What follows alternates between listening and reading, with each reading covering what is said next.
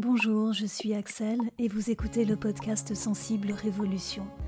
Mon ambition est de vous aider à valoriser votre sensibilité et créer des relations sociales sereines pour plus de bonheur dans votre vie. J'ai la voix un peu enrouée à cause de mon allergie au pollen qui sont virulents en ce moment. Vous voudrez bien m'en excuser. Dans les épisodes précédents, j'ai parlé du burn-out spécifique aux personnes sensibles. Aujourd'hui, je vous raconte la fin de mon histoire.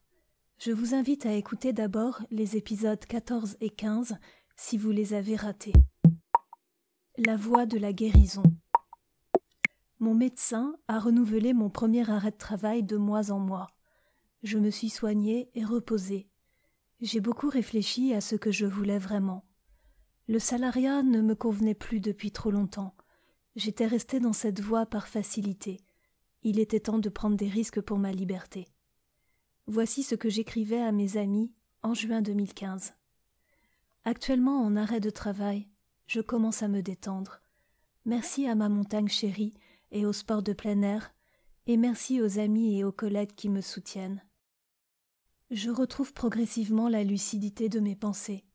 Je peux de nouveau réfléchir de manière constructive. Quelle est ma situation professionnelle aujourd'hui? J'ai la chance d'être en CDI, d'avoir un boulot bien rémunéré, des avantages certains, un bon comité d'entreprise. Certains vivent de pires situations. Je ne devrais pas me plaindre, certes. Mais attendre le week-end et ces cinq semaines de congés payés pour vivre ses passions, devoir respecter des horaires, supporter des règles absurdes, savoir qu'au sein de mon entreprise, des agissements contraires à mes valeurs se produisent tous les jours. Devoir rentrer dans un moule, souffrir d'un manque de reconnaissance, de collègues proches toxiques, d'un hiérarchique manipulateur. Ce n'est pas pour moi. Ce n'est pas ce que je désire. Ça ne me rend pas heureuse. Et lorsque l'on n'est pas satisfait d'une situation, il faut agir pour la retourner en sa faveur. Les miracles sans effort n'existent pas alors fini de jouer le bon petit soldat qui fait son job vaille que vaille, dans l'adversité. Face à des personnes incapables de se remettre en question et d'assumer leurs responsabilités, la conscience professionnelle ne sauve pas. Elle aurait même plutôt tendance à mener à la dépression et à l'épuisement professionnel. Je veux être libre, je veux choisir mes horaires de travail, je veux pouvoir travailler depuis chez moi ou depuis un pays étranger. Je veux profiter de ma vie, maintenant, et ne pas attendre une retraite improbable. Alors je vais travailler à mon compte. J'ai le pouvoir de prendre des décisions, d'assumer des responsabilités, de supporter les seules contraintes que je veux bien m'imposer. La liberté vaut largement une prise de risque. Je suis ce que je réalise. Je suis ce qui me rend forte, vibrante, sereine. La vie continue. Et elle est belle. Tourner la page, sans remords ni regret. Je n'ai jamais repris le travail. Un représentant du personnel m'a conseillé de demander un départ négocié. J'ai refusé. Je voulais mettre l'entreprise face à ses responsabilités. J'ai écrit au directeur général pour l'informer de toute l'histoire. Au vu du contexte très spécifique de cette entreprise, je savais que cela n'aurait aucun impact sur le DRH. Mais cela m'a soulagé de le faire. J'ai témoigné auprès de l'inspection du travail. Peut-être que cela servira à d'autres après moi. J'ai accepté de communiquer seulement avec la nouvelle doctoresse du travail, à qui j'ai signifié qu'il était hors de question que je reprenne mon poste, vu que ma hiérarchie refusait de modifier l'organisation de mon ancien bureau. Deux années se sont passées depuis mon licenciement pour inaptitude médicale, et je suis en parfaite santé à présent. Je vous passe les batailles que j'ai dû mener contre les médecins qui voulaient me mutiler, alors que je croyais à des alternatives plus douces. Mais ça, c'est une autre histoire. Que pouvez-vous faire dans un cas similaire? L'objectif est de faire votre travail en accord avec votre conscience professionnelle tout en évitant la pression.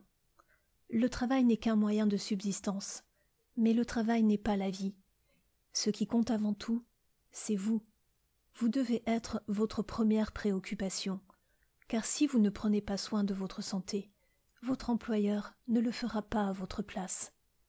Il vaut mieux ne pas vous impliquer émotionnellement lorsque vos valeurs n'y sont pas respectées.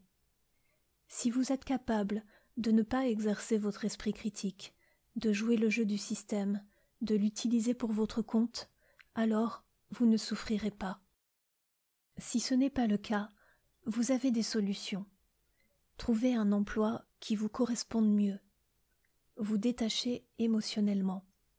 Demandez une diminution de votre temps de travail. Ce dernier choix vous libère du temps, soit pour vous reposer, soit pour vous consacrer à une autre activité en parallèle. Cela peut vous permettre de tester le travail indépendant, tout en conservant une sécurité financière. Au niveau administratif, c'est facile à faire avec le statut de micro-entreprise. Personnellement, j'ai choisi cette dernière solution. Le démarrage est loin d'être facile, mais pour rien au monde je ne reviendrai en arrière. Je me sens capable de travailler de nouveau comme salarié si nécessaire, pourvu que ce soit de manière ponctuelle.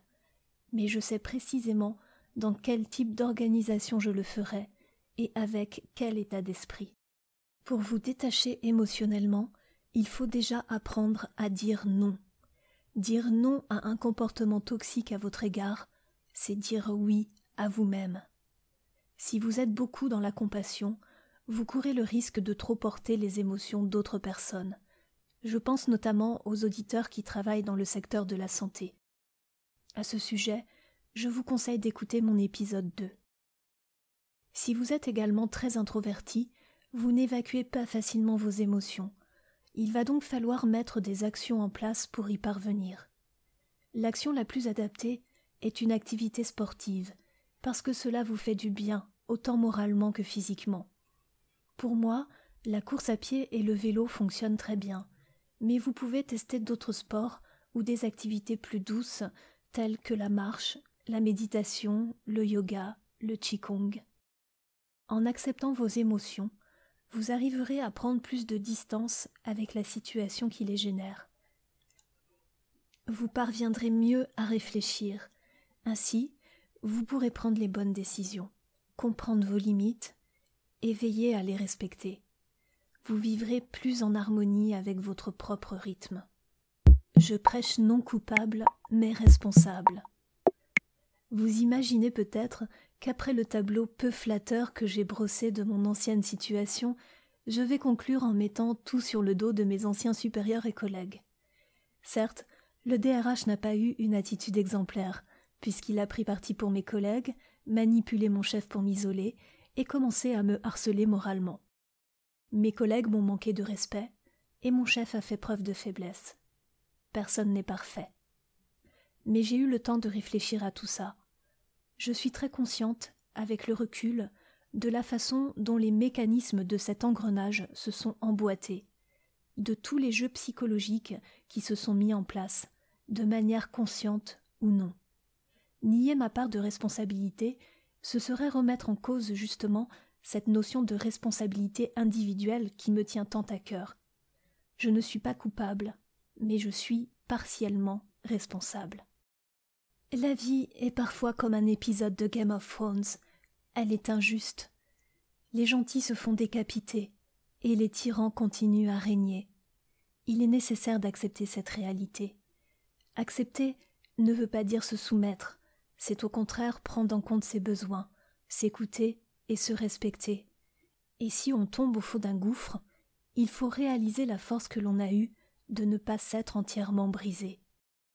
Transformant les événements difficiles en expériences positives et enrichissantes, on en sort grandi, plus confiant et plus fort. C'est ce que l'on appelle la résilience.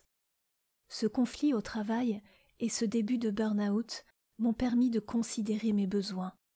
J'ai pu prendre une décision forte, ce que je n'avais pas osé faire jusque-là. Et quand je l'ai eue prise, j'ai ressenti l'intime conviction qu'elle était juste et adaptée. Quand j'ai décidé de travailler à mon compte, je n'avais pas d'idée précise d'activité. Je pensais utiliser mes compétences en gestion. Ce que je voulais surtout, c'est être libre d'organiser mon temps et mes activités. Je n'imaginais pas à ce moment-là que ma vie professionnelle allait se transformer à ce point. C'est ce qui se passe quand vous ouvrez enfin les yeux sur vos besoins et vos capacités. Vous apprenez à saisir les opportunités qui se présentent, à les transformer, jusqu'à construire quelque chose dont vous pouvez être fier. Aujourd'hui, je peux partager mon expérience avec mes semblables. Les difficultés que j'ai surmontées servent la guérison ou l'épanouissement d'autres personnes sensibles. Et ça, c'est tellement plus gratifiant que d'aligner des chiffres corrects sur un bulletin de salaire. Le compte à rebours de la vie. Souvenez-vous, à partir de notre naissance, le compte à rebours est lancé. Je sais que l'on se refuse à penser à la mort. Cette idée est déprimante. C'est justement parce que j'adore la vie que j'aborde ce sujet avec vous. Vous pouvez mourir demain ou tout aussi bien dans cinquante ans. Évidemment, je vous souhaite de vivre le plus longtemps possible en bonne santé. Mais regarder cette idée de mort en face est une technique puissante pour révéler votre essentiel. Vous avez peu d'influence sur l'heure de votre mort, mais vous avez le contrôle absolu sur le temps que vous dépensez. S'il vous restait un nombre limité de jours à vivre, avec qui aimeriez-vous les passer? Quelles activités aimeriez-vous continuer jusqu'à la fin? Se confronter à cette réalité permet de clarifier sa vie, de mettre la priorité sur ce qui vous est agréable, de côtoyer des gens qui vous sont chers, d'éliminer tout ce qui est toxique pour vous. À la fin de votre vie, serez-vous heureux, heureuse de la manière dont vous aurez utilisé votre temps, ou serez-vous triste de ne pas avoir tenté ce qui vous tenait à cœur, de ne pas avoir assez vu telle ou telle personne. Si votre activité professionnelle vous use, vous prenez le risque de consumer votre santé à petit feu. Vous aurez offert votre énergie à une cause qui ne la mérite pas. Vous devez être votre top priorité. Un emploi prend trop de temps chaque jour pour que l'on y reste s'il est insatisfaisant et nous rend malades. Pour aller plus loin, j'espère que ces trois podcasts vous auront aidé à clarifier votre situation et à prendre les décisions qui s'imposent si, malheureusement, vous êtes concerné par le burn-out au travail. J'ai fait le maximum pour vous apporter des informations pertinentes, parce que si moi-même j'avais été informé sur ce sujet, j'aurais pu enrayer le processus plus rapidement et éviter de tomber malade.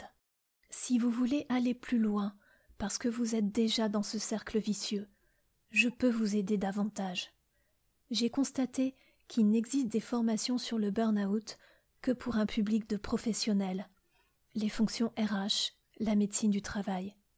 Mais rien n'est proposé pour les plus concernés, ceux qui sont susceptibles de tomber dans cette souffrance, les salariés au tempérament sensible. C'est pourquoi j'ai décidé de créer une formation sur cette thématique. Personnellement, j'aurais apprécié de pouvoir suivre une formation de prévention et encore plus de poser mes questions à quelqu'un qui aurait vécu cette expérience. Mais ce qui est important, c'est vous. Je veux d'abord vérifier que cela corresponde à vos besoins. Voici ce que je vous propose. Une précommande à un prix ultra préférentiel, avec un accompagnement par email et une période de garantie. Si je reçois un nombre suffisant de commandes, je lance cette formation en vous consultant pour qu'elle réponde au mieux à vos besoins. Si je n'ai pas un nombre suffisant de commandes, je vous rembourse immédiatement. Cette remise généreuse a bien sûr une durée limitée. Si vous voulez en savoir plus sur le contenu de cette formation et les avantages que je vous propose, cliquez sur le lien en bas de page si vous êtes sur mon site ou dans la description du podcast si vous m'écoutez avec un lecteur de podcast. D'ici là, je vous invite à réfléchir à ce qui compte vraiment pour vous. Prenez soin de vous. À très bientôt.